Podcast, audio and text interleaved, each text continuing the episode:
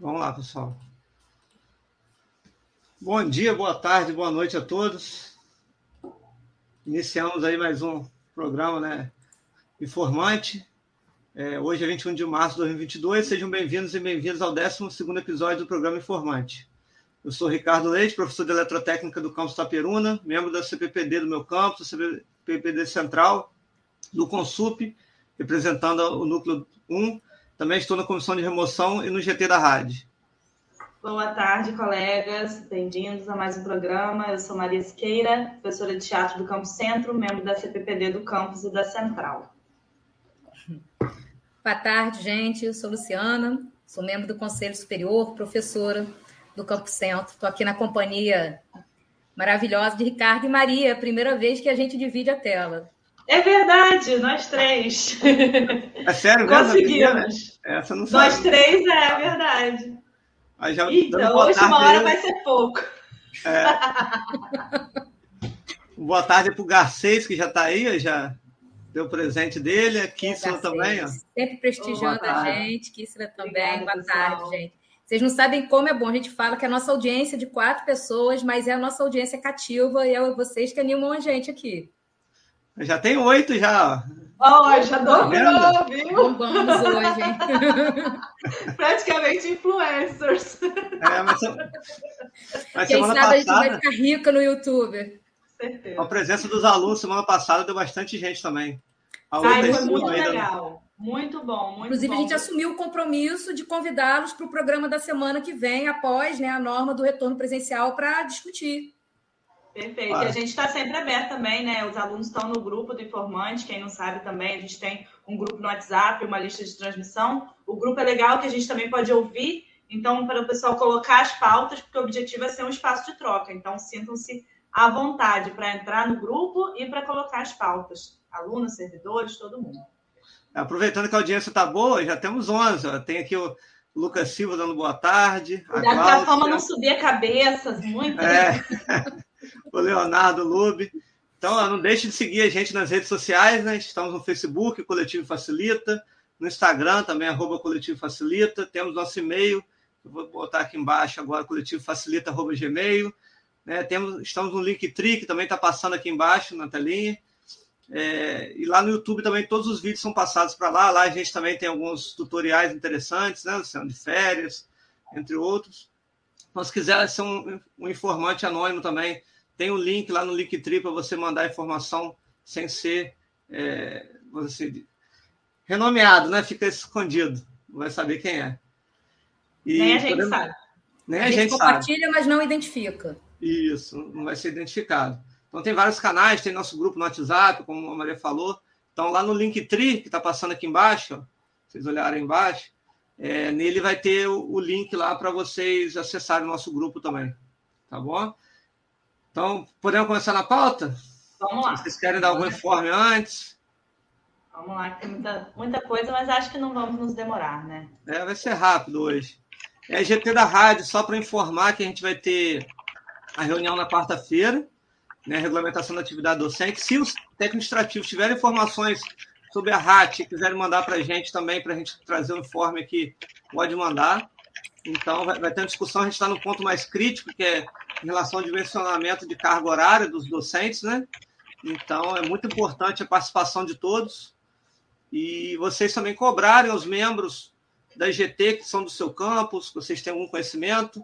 Eu vou até compartilhar aqui a tela, só para às vezes as pessoas não sabem, né? Quem são os membros do, da GT da RAD, que foi nomeado em maio de 2021.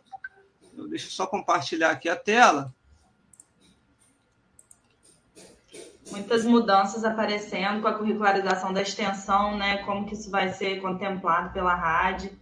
É, inclusive, em conversas lá na, na comissão, acho que nem, nem a comissão oficialmente, mas na comissão lá de implementação da curricularização da extensão do Campo Centro, nós recebemos várias pessoas de outros IFs e descobrimos que, por exemplo, a gente pode dedicar até quatro tempos semanais para pesquisa e extensão. Em outros IFs são oito tempos. Olha só para a gente saber aí que não são imutáveis, né? Essa, essa valorização aí do ensino, pesquisa e extensão já pode ser discutida. Aí, só para vocês terem ideia, são vários servidores, ó.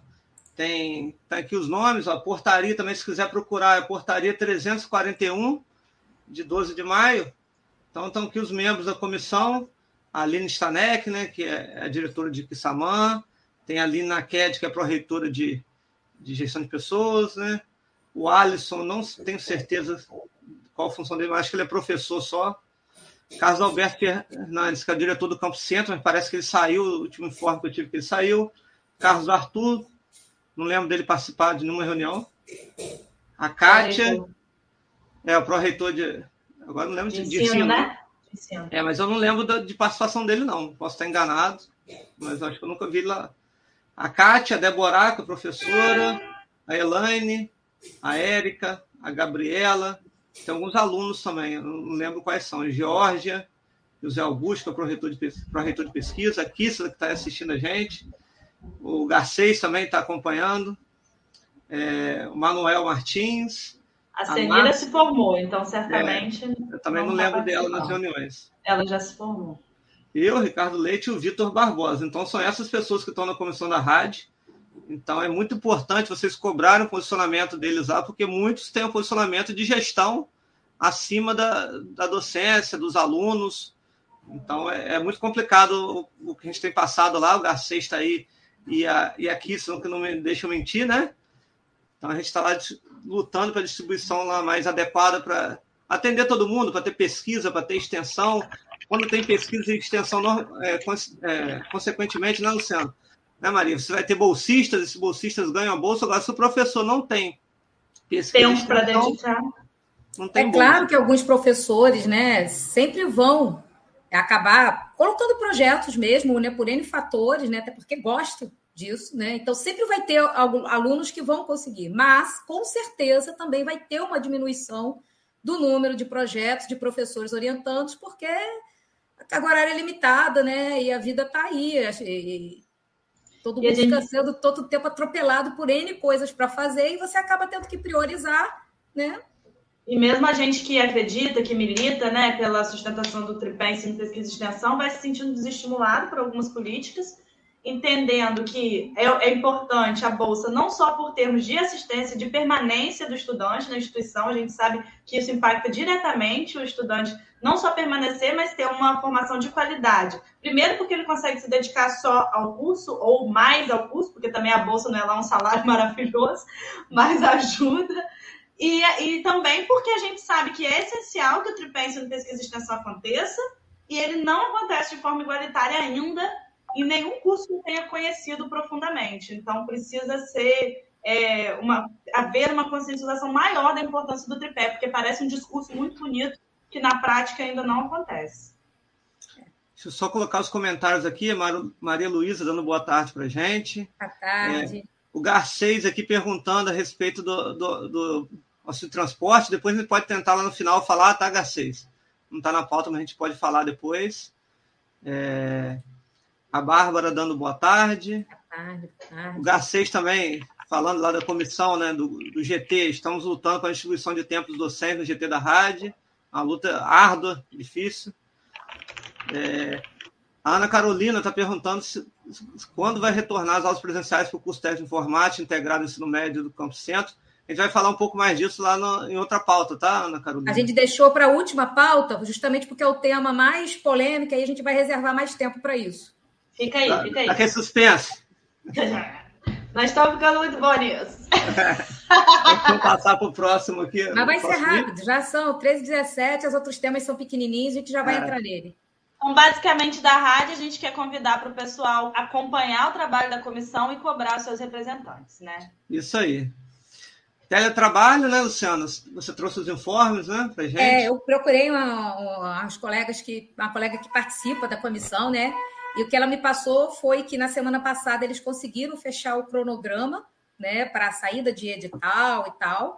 É, a previsão é desse edital sair em maio, mas o edital ainda está sendo elaborado e a gente sabe que previsão é previsão, mas ao mesmo tempo, é, e ela concordou comigo, né, o retorno presencial gera essa ansiedade, né, especialmente é, no caso do teletrabalho é só para servidores administrativos, então vai contemplar aqueles que podem fazer né, o trabalho de casa sem perda da qualidade e da eficiência desse trabalho.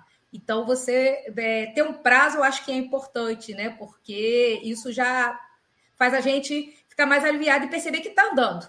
Tá? Ela disse que está caminhando bem, considerando a complexidade do tema e que a gente está saindo do zero de regulamentação aqui no IFE nesse sentido. Caminhou a, num, num passo bom, é uma comissão que está se reunindo toda semana, né?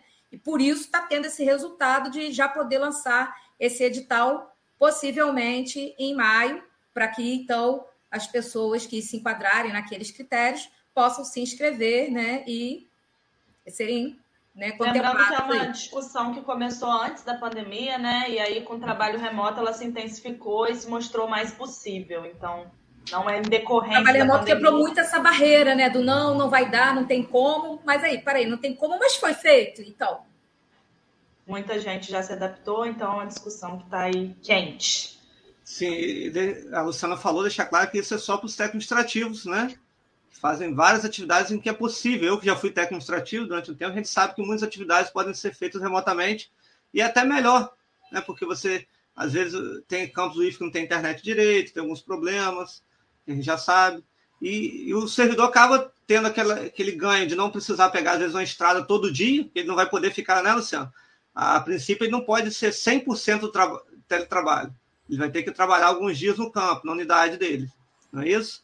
E economia também de auxílio transporte, tem várias economias. Tem os princípios da administração pública. Você vai ter ganho né, de eficiência na medida em que você tem redução do custo do serviço público. Né? Você vai pagar menos auxílio transporte, porque o servidor vai se deslocar menos vezes para o campus, muitas vezes são distâncias grandes, são auxílios significativos nesse sentido, do auxílio transporte, quando a instituição resolve pagar, né? O Garcês pediu até é. para a gente botar na pauta isso. É, você vai ter economia de luz, vai ter economia de água, então, assim, é ótimo para a sociedade como um todo, porque ela não vai ter perda de qualidade do serviço. Os servidores que também são parte da sociedade, né? Que às vezes parece que servidor vem de Marte, e a sociedade é do planeta Terra. Mas servidor também a sociedade vai ter ganho de qualidade de vida e a instituição como um todo, né, vai ganhar nesse sentido, né? Se todo mundo está ganhando, não tem por que não fazer. Sim. Vamos para o próximo item, então? Vamos lá. Assembleia Geral do Sinazef amanhã, né? Extraordinária. Então, o item é, que está deixando o pessoal assustado.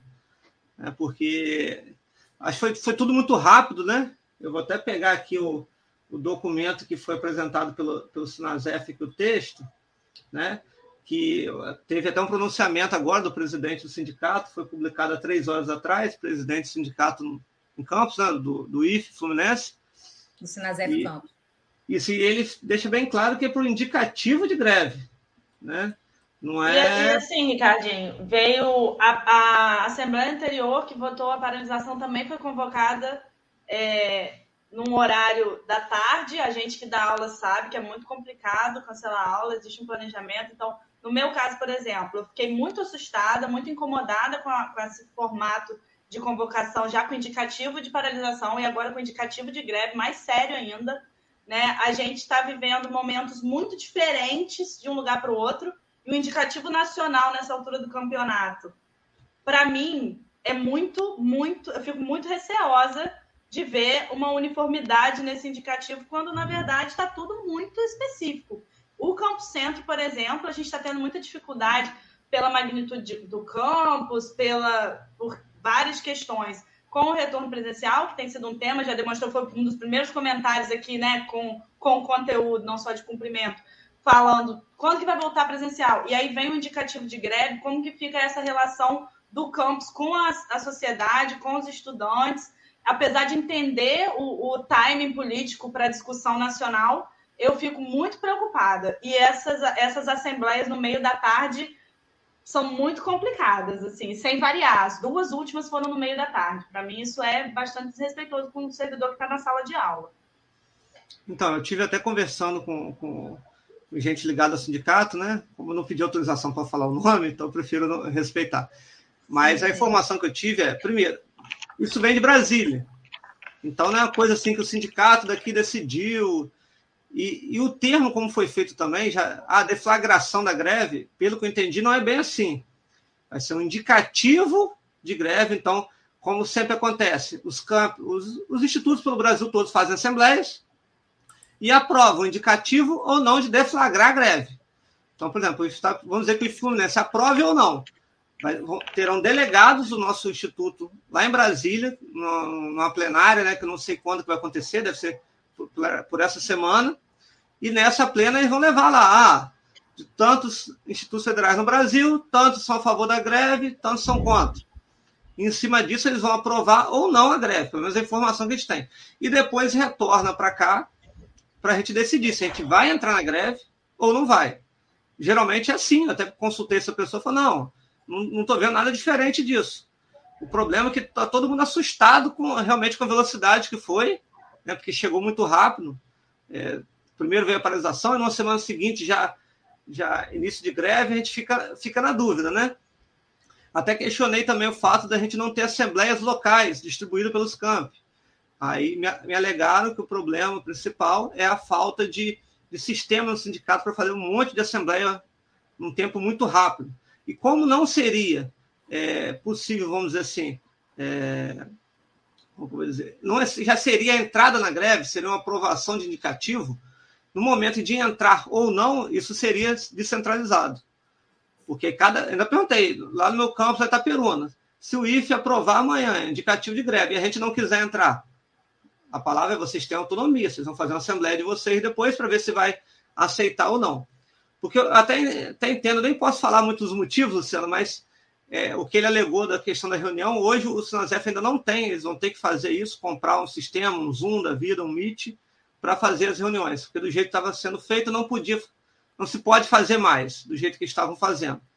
Então agora eles, vão, eles estão usando do sindicato, se não me engano, de Furnas emprestado o como chama o Zoom, né? A assinatura do, do a assinatura, eles vão fazer dessa vez do, de, do Zoom do, de Furnas, do sindicato de Furnas, e depois eles estariam já correndo atrás para contratar isso para o Sinazef. Tá? Por isso que não fez nesse primeiro momento, devido à urgência também, que foi um prazo muito curto, quando veio a informação de Brasília, para eles seguirem com, com a Assembleia, tá?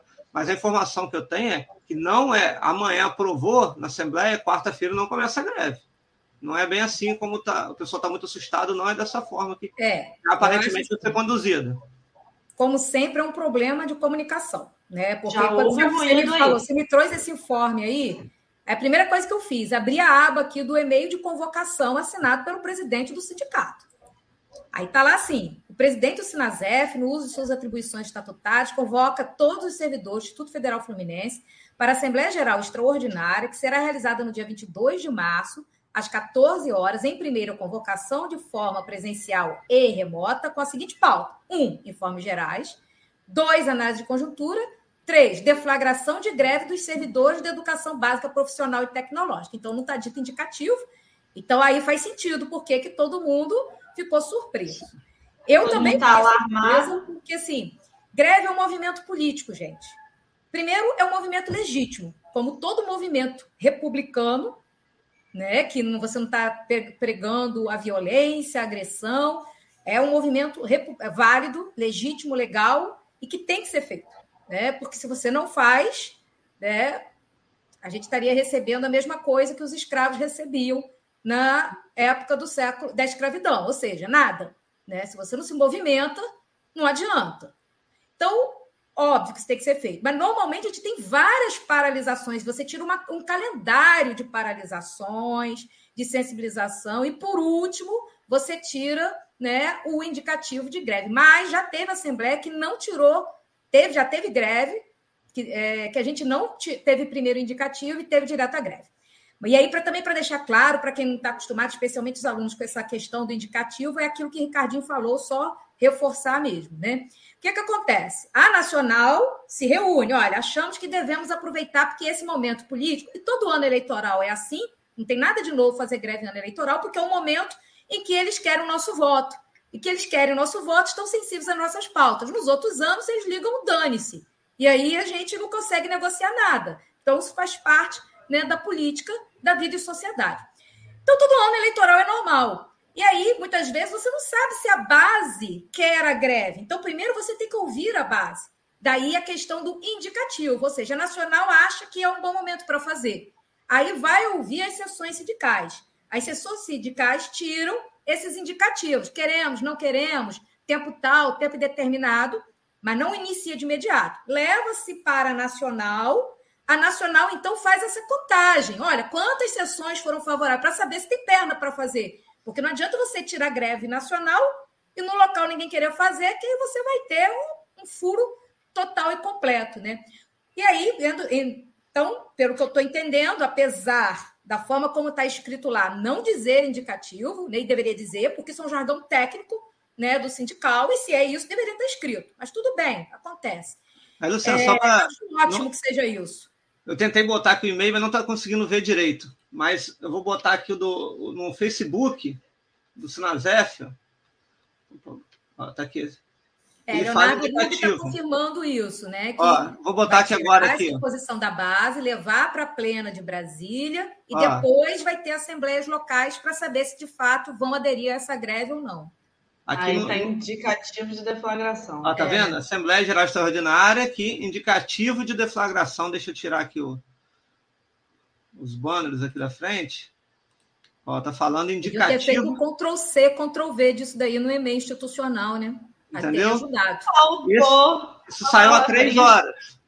Ah, tá isso é recente, então isso deve ter vindo. Três horas. Talvez, né, como tenham percebido que houve essa. essa... Sim. Então, para ser é. sincera, a conversa que eu tive com essa pessoa foi na sexta-feira à noitinha, às sete horas da noite, mais ou menos, seis, sete horas da noite. Então, esse e-mail foi enviado na sexta-feira. Pode ser que com a conversa, né, eles já tenham mudado a palavra, porque agora está aqui no Sinazef Fluminense, foi publicado, e o, e o presidente do sindicato também falou, né, fez o, o vídeo aqui, o pronunciamento.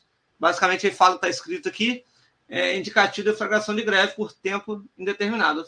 Só para complementar o que você estava falando, tá? Isso tem lógica, até porque eu estava comentando né, com alguns colegas, inclusive vocês anteriormente, porque assim, é, se você tirar posicionamento de começar greve por todos os campos juntos, é, existe uma coisa chamada legitimidade, ou seja, você vai ter legalidade na decisão? Tem.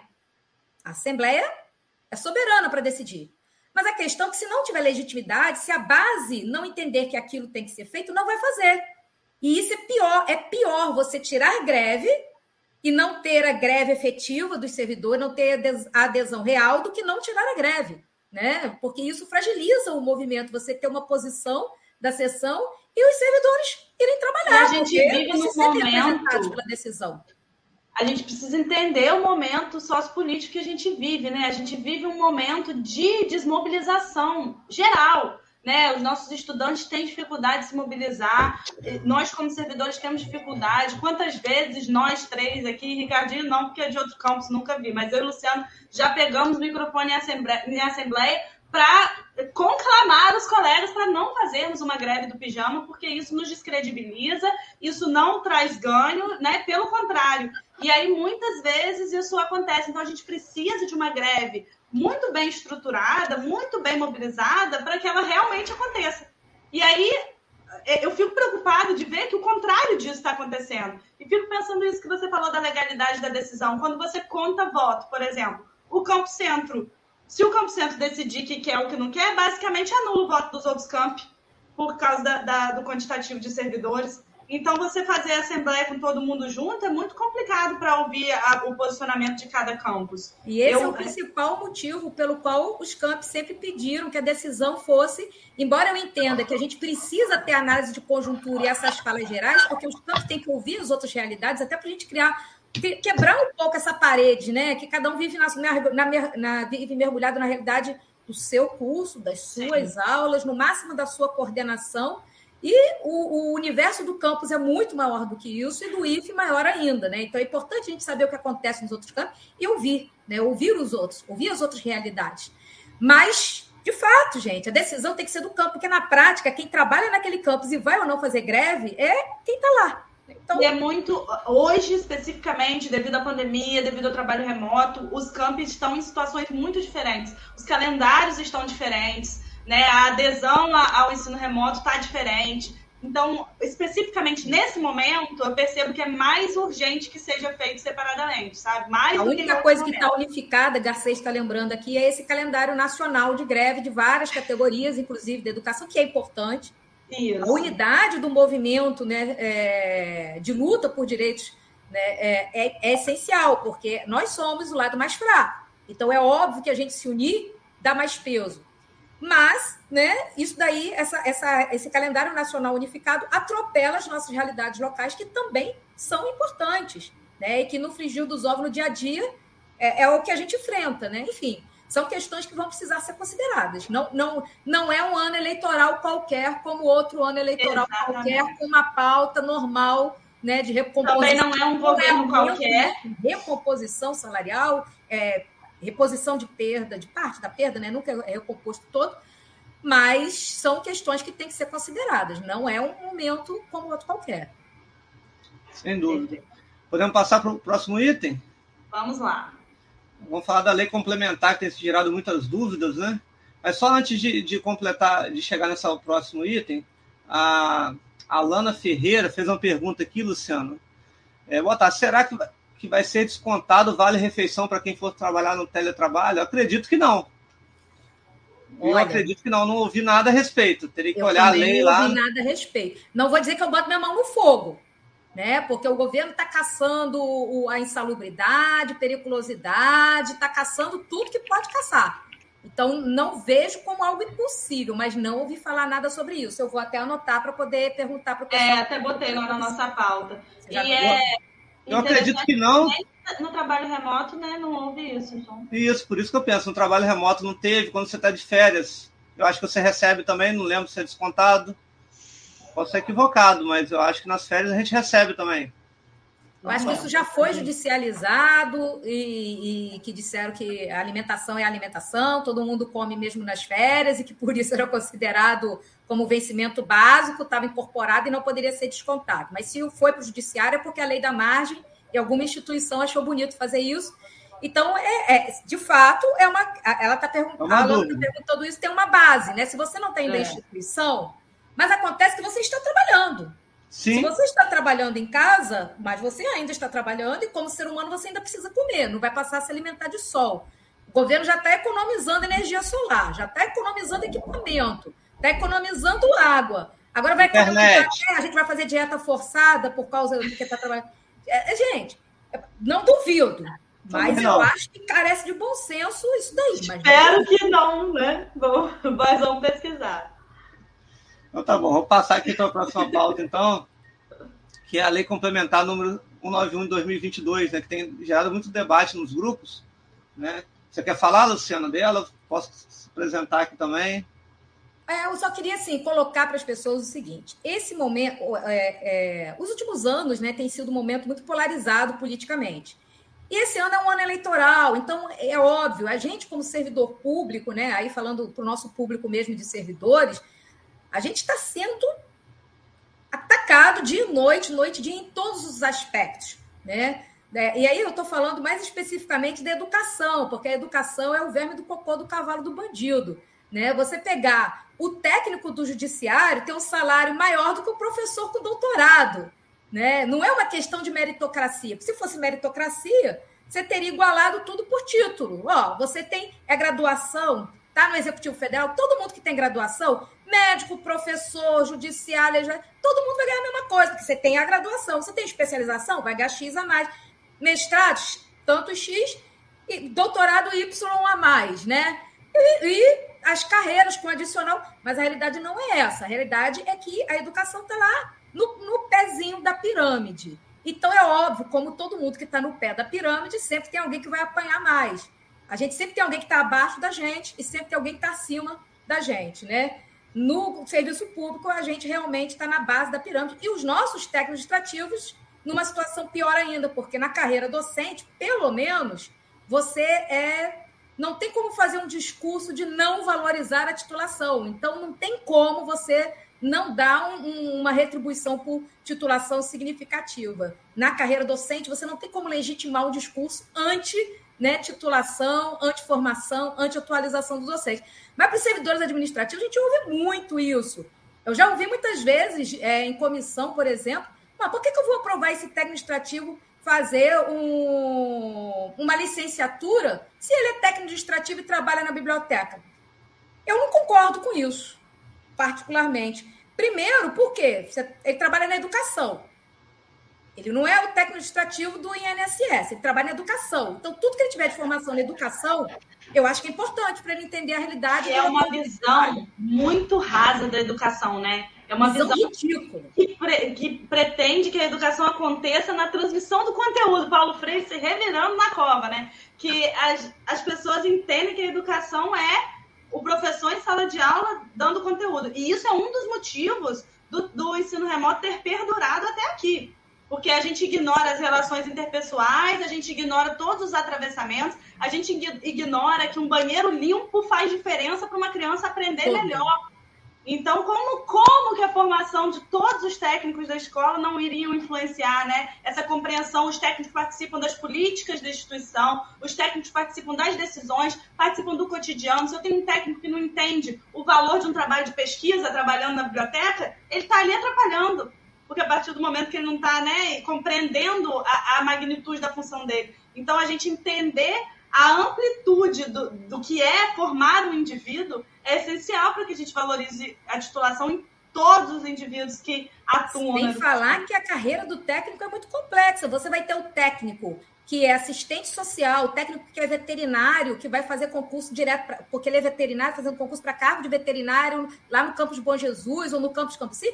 Mas a gente tem os técnicos que vão trabalhar em vários setores. Então, uma visão, como você falou, tacanha e míope. Porque hoje eu estou trabalhando na biblioteca. Amanhã eu posso estar no setor de contabilidade. Por que não?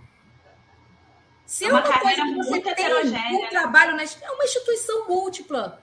Né? E aí você vê as mesmas pessoas que dizem que temos que formar os nossos estudantes para o mercado que vai exigir múltiplas habilidades e competências, né? aquele discurso né? mercadológico, mas na hora de formar os servidores, ele não acha importante múltiplas habilidades e competências. Você vê aí a contradição do discurso e vê que a pessoa, na verdade, é que um discurso tem uma visão pronto, de educação, né? tem um oportunismo, né? Enfim, então, a questão né, de colocar esse momento político, essas controvérsias de educação, tal, tal, tal, tal, tal é para colocar o seguinte: esse é um momento em que algumas pessoas podem, por conta do cenário político, querer exacerbar demais algumas questões, sem ter o cuidado de entender que todos nós somos seres humanos, estamos vindo de dois anos de isolamento, de pandemia, ninguém está saindo, acredito eu, com a saúde mental melhor desses últimos dois anos do que estava antes. Né? Eu acredito que a gente pode até estar tá com saúde física talvez melhor, mas a saúde mental eu acho que não está legal. Então, muito claramente aí no trecho que Ricardinho está sinalizando para gente, ele diz claramente que o que esse artigo que altera, né, que não vai contar o tempo de é, trabalho durante o período de trabalho remoto, né, que é isso que se trata essa lei, né, o governo dizendo, olha, esse tempo aqui, e aí seriam para todos os servidores, né, não é só para professor, é professor administrativo, é para todo executivo federal. Esse tempo não vai contar para fins E aí, a gente tomar cuidado, porque eu vi muita notícia que o pessoal gosta, né, de fazer aquele, aquela manchete que você já olha de cara já vê que tem cheirinho de fake news, né? Que é para chamar a atenção. Manchete a, sensacionalista. A carreira do servidor, aí bota o triênio, não sei o quê. Aí eu, muita gente veio perguntar nas últimas semanas, né? Por isso que a gente resolveu botar na pauta. Gente, vamos ler o que está escrito ali. Ali não está escrito carreira. Então, cuidado com quem joga, ameaça a carreira junto das outras coisas. Porque não está escrito carreira. Está escrito claramente que não vai contar para anuênio, servidores do Instituto Federal Fluminense que entraram após 1993. Tem anuênio? Não. Sei nem o que, que é isso. Triênio. Servidores que entraram depois de 93. Tem triênio? Não. Uh, quinquênio? Também não temos. Licença prêmio? Também não temos. E demais mecanismos equivalentes. Equivalentes, jargão jurídico, é da mesma natureza jurídica progressão, promoção, seja da carreira, do administrativo ou do docente, por avaliação de desempenho, por titulação, não tem a mesma natureza jurídica. Isso daí era o pessoal que antigamente podia optar por ter um tempo de afastamento ou um valor pecuniário. Mas é um pessoal muito antigo. Tem gente de outras carreiras federais que ainda tem isso. Mas nós, da educação, na base da pirâmide, já foi tirada há muito tempo. Luciana, você está falando que não tem nenhuma possibilidade de atingir progressão e promoção? Só se eu fosse doida para afirmar isso, gente. Porque com esse governo, essa conjuntura, esse mundo, esse universo, que a cada dia cai um meteoro diferente na nossa cabeça, não dá para jurar nada. Né? Mas a gente tem que ler, tem que tomar cuidado para não gerar uma ansiedade que só vai nos prejudicar em todos os aspectos. Vamos ser, vamos ter a calma.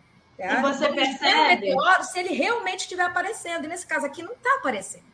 E, e, aí a gente percebe que essa, essa atitude do governo, né, desse governo, mais uma vez de desestabilizar a classe, né, de descredibilizar a, o nosso trabalho remoto nesse caso, né, mas enfim, como um todo, isso me preocupa ainda mais em termos de greve, porque é um governo que não não age conosco com respeito, né, à nossa profissão, ao nosso ao nosso dia a dia. Então eu tenho até medo que a greve seja usada para nos prejudicar perante a sociedade ao invés de ser respeitada como um direito legítimo. É, a gente sabe, né? Então, assim, é importante a gente entender qual estratégia funciona em qual cenário político, né? Porque é um governo que quer qualquer desculpa para nos descredibilizar. E às vezes essa lei, né, vai ser usada muita, numa assembleia de greve como argumento. Olha só como o governo está ameaçando nossas progressões, promoções. O Garcês está perguntando, é, quando teve a lei do teto de gastos, isso foi muito falado. A gente teve muito medo. E, estava no projeto. Depois, a bancada nossa no Congresso, que está alinhada, que defende a educação pública, conseguiu retirar essa, essa, esse teto da questão de progressão promoção. Que não significa que não tenha instituição que não esteja tentando burlar e aplicar isso. Mas aí no judiciário o pessoal está ganhando. Já tem jurisprudência de que a lei do teto de gastos não pode ser implementada. Então, com calma, gente. No IFE, até hoje, foi usado o teto de gastos em algum momento para impedir progressão, promoção, titulação? Não. Então, vamos com calma. Agora, é impossível? Não, gente, nada é impossível.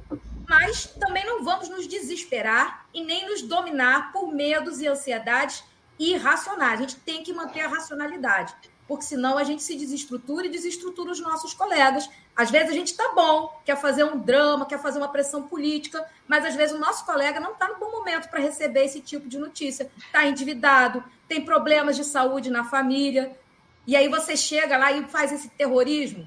Então vamos com calma, né? Perguntar sim, pergunta para a gente, a gente estuda, eu estava na CPPD durante muito tempo, Maria e Ricardo continuam na CPPD, a gente corre atrás, porque isso não é do âmbito da CPPD, mas a gente conversa com os colégios, corre atrás, tem intimidade com essas normas e tenta trazer a melhor informação para vocês, a mais esclarecida, né? E é então, um pergunta para a gente desse programa. de difundir uma versão, uma interpretação, sem ter primeiro uma informação mais sólida. Tá ótimo. Então, vamos passar para o tema que tem muita gente preocupada, né? Que é o retorno. Luciano. Vamos lá, que é o mais Bora. importante. É só para passar, né? Tem dois documentos que chegaram para a gente do Conselho Superior, né, Luciano? Uma Sim. delas é a diretriz para o retorno seguro às atividades presenciais. Esse, esse documento foi discutido pela Comissão Central de Biossegurança do IFE, né? Foi na quarta-feira, agora não me recordo, acho que foi na quinta-feira, quarta ou quinta-feira. Acho que foi quinta-feira. Quinta. Teve a reunião, isso mesmo, quinta-feira à noite. A, a, reunião começou quatro e meia, na verdade, da tarde, foi até oito e meia da noite e começou lá com 50 e poucas pessoas, porque eles abriram para as, para as comissões locais de biossegurança, e essa reunião se estendeu aí por quatro horas, e, e, ficou, saiu um documento, acho melhor do que estava previsto, que é a minuta que Muito chegou para a gente, né, Luciano? Tem nem comparação, no mínimo, Tem nem comparação. aquele item lá que, gente, desculpa, né? Mas tinha uma norma que não podia usar brincos e acessórios. Mas barba e bigode ninguém comentava. É só, o problema é só a vestimenta feminina? Barba é e bigode que você bota a máscara por cima. tem uma cereja do bolo, né? É, esse debate foi até, foi até o, o Fernando lá, que é quem, vamos assim, gerencia isso, né? Quem, quem acompanha mais de perto, porque da Comissão Central, a gente.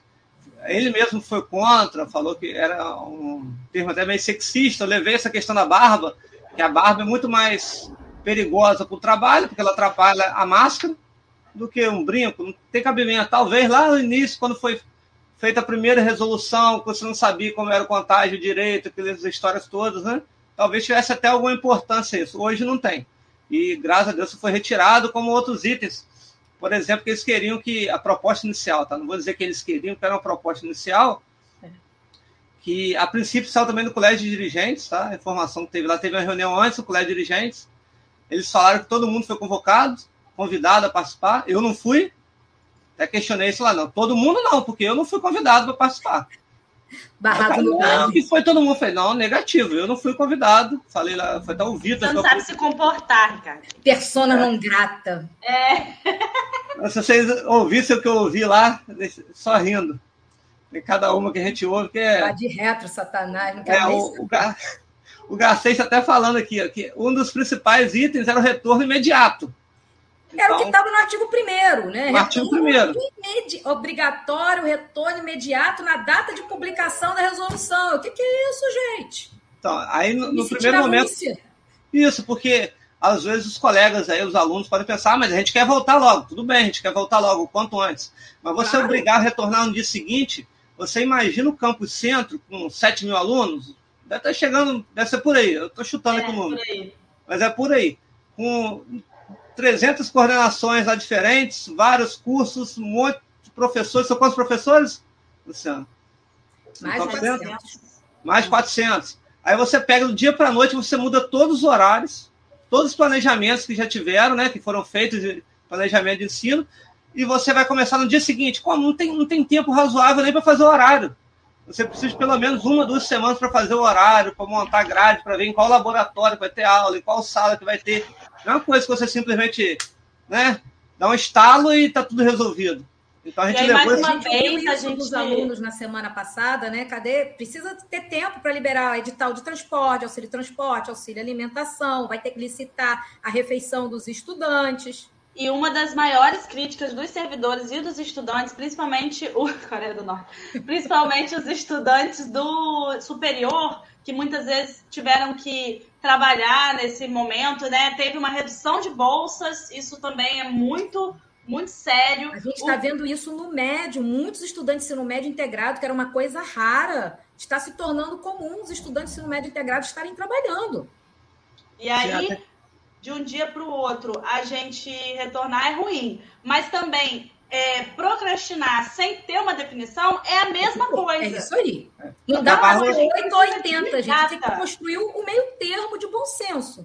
E a gente precisa de data, mesmo que, o, que a gestão avalie, e é um papel da gestão, eu quero é, pedir né, que a gestão realmente segure as rédeas desse retorno, porque a gente nas coordenações não tem condição de avaliar o global de uma instituição. Esse é um papel que precisa ser executado pela gestão, porque o retorno tem impacto pedagógico, tem impacto na vida dos servidores, tem impacto é, sociopolítico né, no entorno da instituição, impacto em questão de transporte de várias cidades. Assim, o Campo por exemplo, eu sei né, de vários estudantes da minha sala de aula que vêm de cidades diferentes que estão com os transportes suspensos. Então, são muitas, muitas, muitas. É ajustes que precisam acontecer e que precisam de uma data. Basicamente, o que a gente quer é isso, uma data. Isso, até a Bárbara botou um comentário aí, Bárbara Luiza, ter um aviso de retorno com antecedência é importantíssimo. Um dia para o outro não dá. Foi o que a gente levou até lá, porque também são realidades diferentes. É o que a Maria estava falando. Você pega, por exemplo, o campus da Peruna, falta duas semanas praticamente para você terminar as aulas. Então, como você pega para duas semanas, vale a pena fazer essa troca toda? Não é melhor já começar o ano letivo 2022? Vai ter só verificação suplementar. Então são coisas. A, Ana Clara também trouxe aqui, ó. É, até porque tem alunos que moram fora. Luciana fez uma pesquisa, né, e apresentou no programa passado, que 35% dos nossos alunos, né, Luciana, de todos os campos, né? 35% dos estudantes que ingressaram em 2020, né, processo seletivo para ingresso em 2020, 35% eram de fora do município do campo de matrícula. E aí, só uma observação que é importante, porque muitos é, servidores também são de fora e na pandemia acabaram desestruturando a sua ida e vinda né, da cidade onde eles trabalham. Muitos então, se mudaram assim, para ficar com os pais, para cuidar dos pais durante o período da pandemia, porque a gente tem que lembrar do início, né? A gente não podia receber nem entregador em casa porque era um risco, não tinha vacina, não tinha nada. Né? A recomendação era que os jovens fossem ao supermercado, que fosse sozinho. Então, muitas pessoas nossos estudantes, inclusive, tiveram que se mudar para poder auxiliar seus parentes, seus familiares, etc. E tal. Então, é preciso que haja um planejamento complexo que leve em conta, lógico, que primeiro e acima de tudo, a questão pedagógica, porque é para isso que a instituição existe, a instituição é do estudante. Né? Então, eu, eu sempre bato nessa tecla, porque às vezes eu escuto algumas justificativas para o não retorno que são muito pessoais e, e, pessoais não em termos de estudantes, em termos de servidores. Isso me entristece muito, porque é uma visão muito equivocada do papel do servidor na instituição. A gente precisa entender que a gente tem, lógico, demandas e a gente solicita um, uma ponderação aí, principalmente na questão é, do prazo, mas a prioridade é do estudante e do, do pedagógico acontecer de forma plena, que não acontece no ensino remoto. Porque quando começou o ensino remoto, que ninguém estava adaptado, era horrível. Ninguém aprendia nada. Aí agora que a gente está adaptado, vão, vão dizer que é plena a troca, a, a troca, né, a relação ensino-aprendizagem no, no ensino remoto. Não é. Não é. A relação não acontece da mesma forma. É lógico que a gente hoje pode dizer que a gente tem um trunfo, a gente aprendeu a trabalhar nesse, desse jeito, né? Tem alguns servidores que não podem retornar por razões lá previstas na IN, mas a gente sabe que é diferente a relação presencial, né? Que o, principalmente quando a gente fala de ensino básico, a educação não diz respeito só à aula, diz respeito a uma conversa de corredor, diz respeito ao estudante sair de casa, uma casa que às vezes não tem estrutura para que ele estude, diz respeito à socialização, diz respeito à formação integral do indivíduo, que sempre foi um compromisso do nosso instituto. A gente tem um instituto que sempre teve time, que sempre teve grupo de arte, que sempre teve grupo de estudo, que sempre teve pesquisa, que sempre teve diversas atividades extra, extra das quais sempre nos orgulhamos. E agora não podemos nos acomodar em reduzir a nossa educação à aula. Perfeitamente. Isso vai até na rádio lá que a gente está discutindo. Né? Essa fala sua você tinha que fazer lá quarta-feira, Maria. Pode me chamar. Importante. Eu não estou dizendo que a gente é perfeito, mas pelo menos a gente sempre teve essa preocupação né, de acertar, né, de um modo geral, óbvio. Né, é... Agora, é, respondendo objetivamente, eu estava tentando localizar ali no Facebook até, mas não consegui. Qual foi a pessoa que perguntou? Olha, tem data? Qual é a data? Então, respondendo objetivamente. Ah, foi a menina lá atrás, né? Deixa eu ver aqui. É, foi a, é. Alana? Não, foi a Alana, não. Ah, tá. Foi a Ana Carolina. Achei aqui. Ana Carolina. Se tem data. Não, não foi definido data. O que foi definido é as condições para o retorno e quem vai decidir o retorno? O Conselho de Campos. Sim, é, então, é, tem que deixar claro, só rapidinho. Não está definido ainda, são só as diretrizes que vão ser aprovadas pelo Conselho Superior na reunião de quinta. Isso, é minuta. Só é vai minuta. ser definido depois que for aprovado. Já me perguntaram o que é uma minuta. Isso é importante, principalmente ah, é, verdade uma minuta, gente, é como se fosse um rascunho de um documento. Né? Ele só vai virar o documento em si quando ele for aprovado. Isso é muito importante.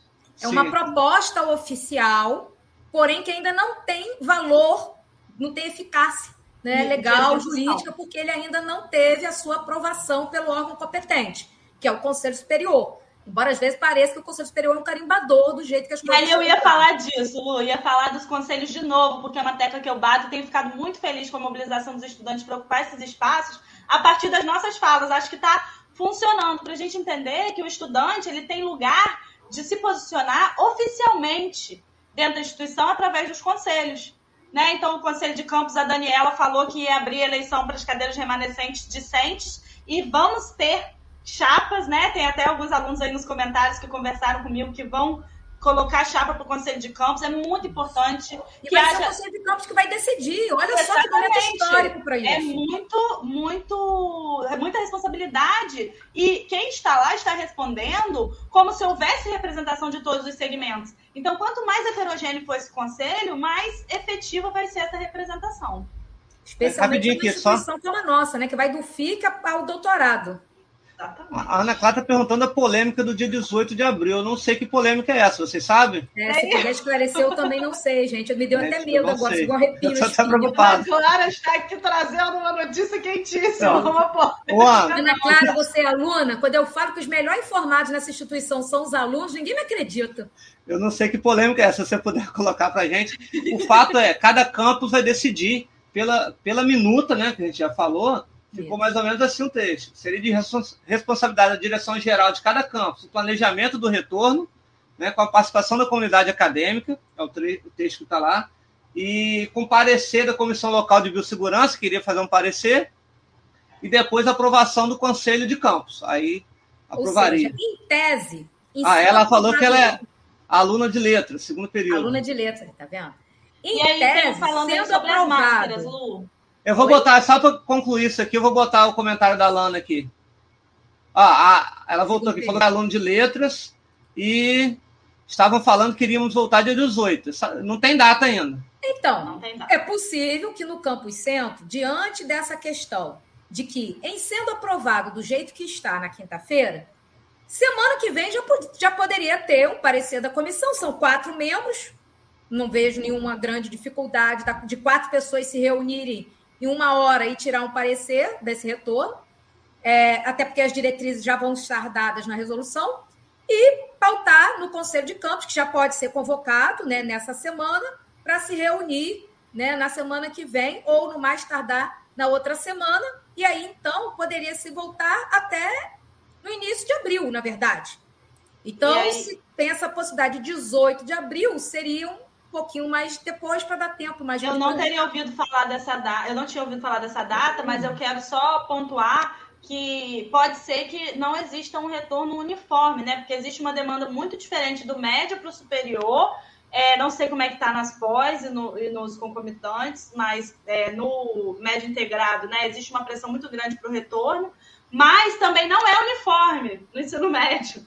Porque os é, mas aí é tá, pela norma, teria que ser uniforme. É Sim, 80% é. dos estudantes, né? Então a gente tem que pegar todo mundo, 80%, não dá para você pegar 100% né, de um bacharelado e 20% do médio, ou o contrário, né? Aí, pelo amor de Deus, né? Embora não, não Aí, pode duvidar de nada. Essa polêmica da data, eu acho assim, alguém jogou essa data, porque não tem como, como não foi aprovado nada, alguém que tem que falar a data. As datas não brotam do nada. Alguém que está com a responsabilidade, possivelmente, de organizar o retorno, já pensou com essa data, talvez, como a data mais viável, e deve ser talvez a que vai ser proposta ao Conselho de Campos quando ele for reunido. Agora, em tese, daqui a duas semanas já poderia começar, já poderia ter o retorno, ou seja, já teria as condições, porque foi, foi falado muito que quem estava impedindo o retorno do presencial no campus centro era o Conselho Superior. E aí eu fiquei assim, gente, para aí, calma aí.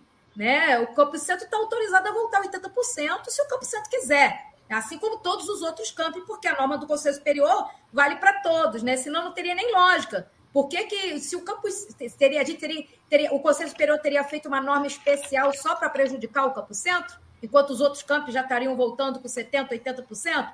Não. Então a norma era para todos. O que não podia era os 100%. A partir de agora vai poder. E aí vai depender do campus desse, definir no seu conselho de campos qual é a melhor data, considerando a logística, né? institucional. Olha o Lucas Silva está dizendo que foi um planejamento Isso, da coordena, das coordenações. A Raíza está dizendo que foi uma proposta do curso de letras. Ah, e a Bárbara tá dizendo que os professores disseram isso. É, Mas... Hoje tem reunião do fórum de gestores, então possivelmente amanhã a gente vai ter algum retorno oficial sobre isso. Deve Houve talvez ser falar dessa consulta, data hoje. Houve uma consulta às coordenações do Campo Centro. Né? E, isso foi a minha fala anterior, justamente falando da necessidade da gestão olhar o global desse retorno, foi a partir disso, porque na minha coordenação nós ficamos muito incomodados de tomar essa decisão, porque nós, como professores, estamos aqui para trabalhar. Então, se a instituição diz agora você tem que trabalhar presencial, a gente pode, lógico, pedir uma, um prazo para readaptação, mas é o nosso papel fazer o que a instituição compreender que seja melhor. A gente pode opinar, mas a gente não tem como decidir isso isoladamente nas coordenações. É ótimo que a gente opine, então acredito que esteja se construindo dessa forma, e daí dessas discussões das coordenações devem ter saído essas datas. Sim. Deixa eu só voltar aqui no, no comentário da Alana a respeito das máscaras. É uma discussão forte, né, Luciana? A gente já estava discutindo agora há pouco. Hoje a gente estava discutindo isso muito, né? Questão muito. polêmica aí. Já são 4 e 2, a gente pode fugir dessa polêmica, não, né? É, não, mas é, tem 5, 55 minutos de programa, a gente começou mais tarde um pouquinho. Ah, é, é deixa... A obrigatoriedade do uso de máscara já caiu por decreto federal. Eu não, eu não sei se teve decreto obrigando. Então, acho que tinha uma lei, decreto acho que nunca teve obrigando máscara. Então, isso eu desconheço. Então, Estadual... Alana, Essa é a questão polêmica. O que está é. na minuta é a obrigatoriedade de usar a máscara. Só que hoje, e aí é, eu estou falando do caso do campo, do, de Campos dos Goitacazes, saiu um decreto hoje, dizendo que não tem mais obrigatoriedade de usar máscaras nas instituições de ensino. E outros municípios que a gente atua, essa Taperuna, né, Ricardinho? Isso já Taperuna também já liberou. Taperuna já liberou, já liberou até antes.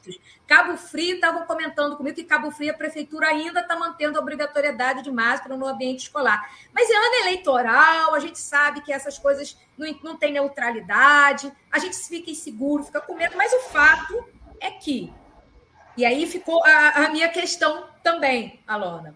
Se a, a, a, gente tem o que a gente gostaria, eu, Luciana, o que, que eu, Luciana, gostaria? Eu gostaria que a máscara fosse obrigatória. Eu tenho taquicardia só de me imaginar numa sala de aula fechada com, uma, com gente sem máscara. Sério. E eu não tô com transtorno de ansiedade. Mas eu já fico nervosa. Porém, isso é o que eu gostaria. A questão é: o que eu gostaria tem amparo legal? Aí é o problema. No momento em que naquela prefeitura, daquele campus, não tem mais aquela obrigatoriedade, com base em quê? A instituição tem autonomia para exigir a máscara? Tem. É um direito, é uma questão constitucional. Ela é uma autarquia federal que tem autonomia didática, pedagógica e administrativa. Até porque, especificamente em campos, eles deram essa autonomia a todas as instituições e empresas, né? Até Exatamente. uma loja pode exigir. Cada um faça o que quer. Ah, então, você questão... falou, as leis não obrigam o não uso, elas liberam o não uso. É, isso, é diferente, é. Ah, mas a outra questão é que o acesso à educação também é um direito constitucional. E aí eu fico me perguntando, vamos supor, a gente coloca a máscara como obrigatória. Para mim, já é um problema a gente colocar isso para o IF todo, quando cada campus tem um município diferente, com regras diferentes. Para mim, no mínimo, se vai ter a obrigatoriedade, que seja definida no Conselho de Campos. Assim como a data de retorno, eu não entendo, porque se é a condição sanitária daquela instituição, logística, administrativa, que determina a data de retorno, também não deveria ser a condição sanitária daquele campus, naquele município, que deveria definir o uso ou não da máscara? Para mim, não dá para ter dois pesos e duas medidas. Eu vou considerar a questão local numa coisa, mas na outra a questão local não é relevante, eu vou baixar uma norma para o IF todo, com território que vai de região metropolitana até noroeste fluminense. Então, é complicado. Mas, além disso, tem essa questão. Né? Exemplo prático e concreto. O estudante chega, entra na instituição. Vamos dizer que ele entrou com máscara na instituição. Aí ele chega na porta da sala de aula. Né? O coitado do professor, vou defender a nossa categoria, né, gente? Coitado do professor, chega o aluno sem máscara. Aí o aluno diz: entra. Aí eu vou dizer assim: não, sai. Tem uma norma do IF que diz que você não pode. Ok, eu até estou amparada. Mas a questão é: o aluno me diz, mas acontece que a Constituição me garante o direito à educação, o decreto municipal diz que e é questão sanitária, está me dizendo que tem condições sanitárias de todo mundo entrar sem máscara. E aí? Para mim, nós temos um problema apesar legal. Apesar da gente discordar do decreto, ele vale, ele tem validade legal. Então, a gente. Alana, não... eu vou ser bem sincera com você. O que, que eu defendo? Que seja obrigatório desde que o IFE forneça a máscara. Assim como o IFE pode exigir a vacinação, por quê? Porque a vacina está sendo oferecida de forma gratuita. Então, o IFE pode exigir a vacinação pelo direito à saúde da coletividade. Ele tem essa autonomia? Tem. Se o IFE vai exigir o uso da máscara, mas ele tem que garantir que o estudante que chegue sem máscara não seja impedido de acessar o ensino, que é um direito dele. Como que ele faz as duas coisas? Para mim, só tem uma forma. Ofertando a máscara. Ah, você chegou, você não tem máscara, não, tá aqui. Toma tua máscara, vai lá e pode ir para aula. Aí só entrou no campus por quê? Ou entrou de máscara porque trouxe de casa, ou entrou de máscara porque recebeu a máscara na recepção da instituição.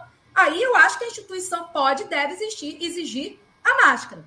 Agora, a gente uma tem uma nota né? técnica né, da Fiocruz recomendando que se siga o parecer da autoridade sanitária local, justamente para não gerar essa insegurança jurídica.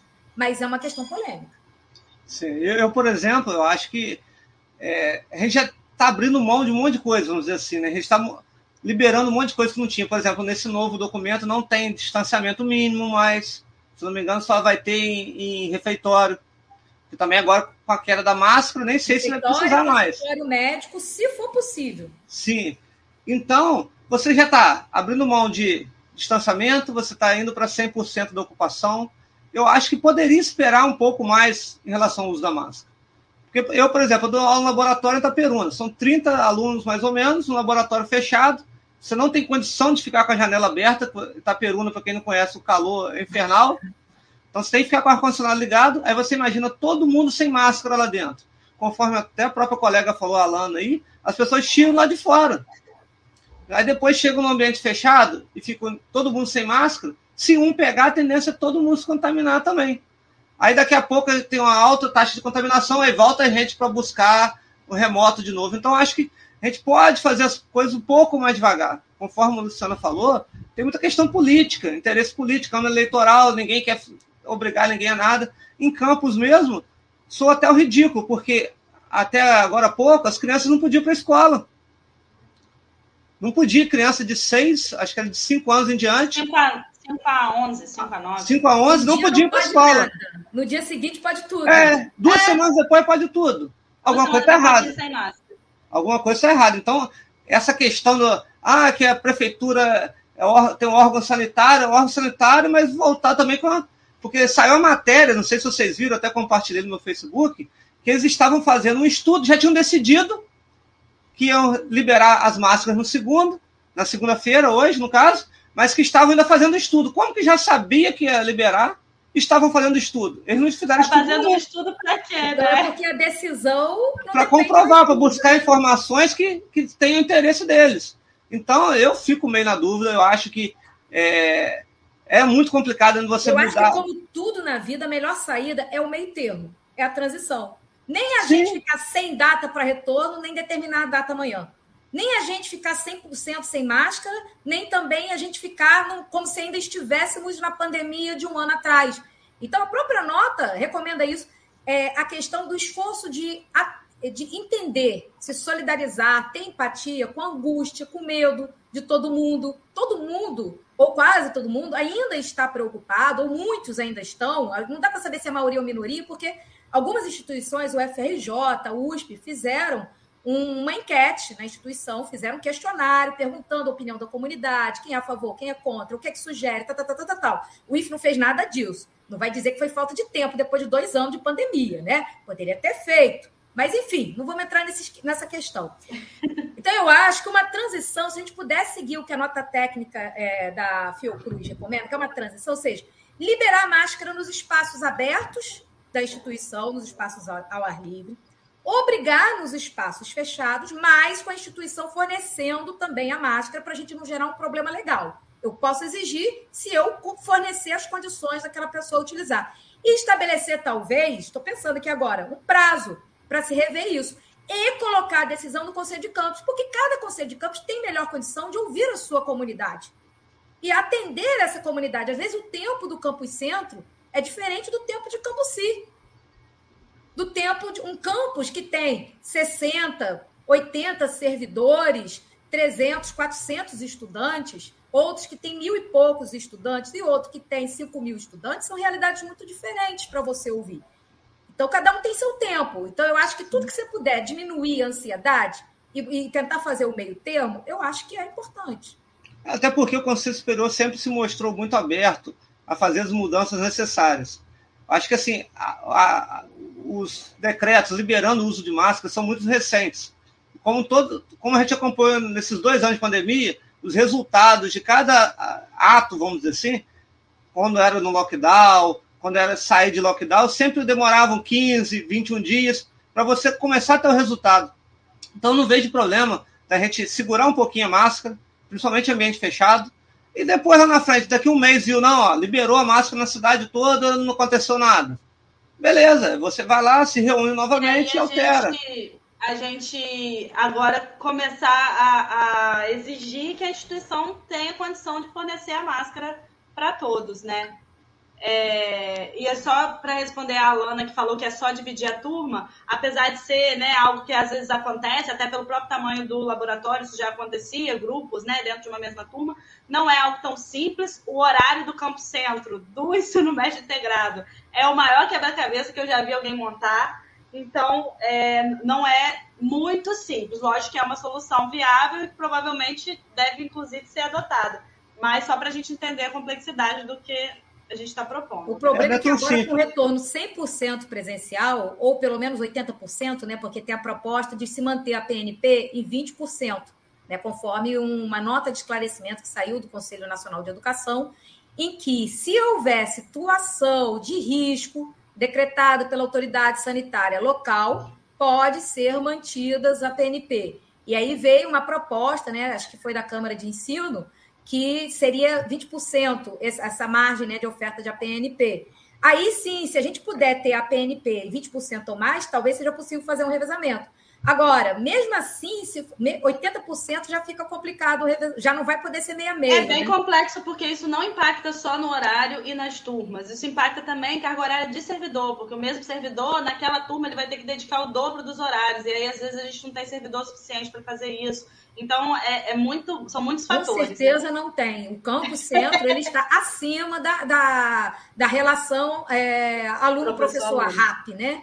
Ele já está acima disso daí, né? Então, pode até ter algumas turmas daquela disciplina horrorosa, matemática, que meus colegas de matemática não me usam.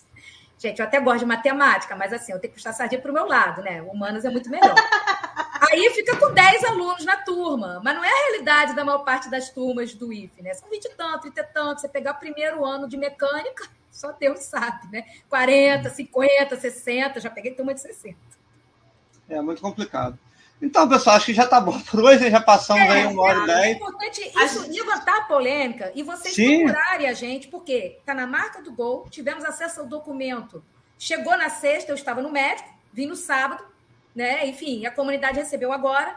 E na quinta tarde a gente já, já vai ter que estar tá batendo martelo. E o que a gente precisa é que vocês nos procurem. A gente está aqui falando para você, mas nos procurem para dizer o que, que vocês querem, o que, que vocês pensam, qual a proposta que vocês têm, que a gente vai tentar ouvir o mínimo que a gente conseguir nesse tempo. A gente Como a gente fez com os alunos. Ah, sim. Semana passada. É só para justificar que a gente não, não tinha previsto, não deu tempo né, da gente falar do auxílio transporte, de repente a gente coloca essa pauta para o próximo programa. Sim. Vamos tentar Vamos fazer semana que vem de novo. Programa. E uma questão que a gente que não veio na minuta, que eu fiquei preocupada, porque não está condicionado o retorno a, ao, ao novo edital de auxílio transporte, alimentação e moradia. Então, nossos estudantes vão ter que voltar, seja 1 de abril, 18 de abril, ou não sei quando, de, de abril ou maio, vão voltar sem ter a garantia de que primeiro vai ter o auxílio no mínimo para ele poder comer, né? Ô, Bárbara, respondendo a sua pergunta, a gente a data vai ser muito difícil ainda porque vai ser cada campo e vai ter sua realidade. É. O que a gente então, pode dizer é o seguinte: a partir do dia 24 de março, ou seja, no dia seguinte, a partir de 25 de março, qualquer data pode voltar, dependendo Sim. do Conselho de Campos. É, da realidade do. de março está liberado. Sim.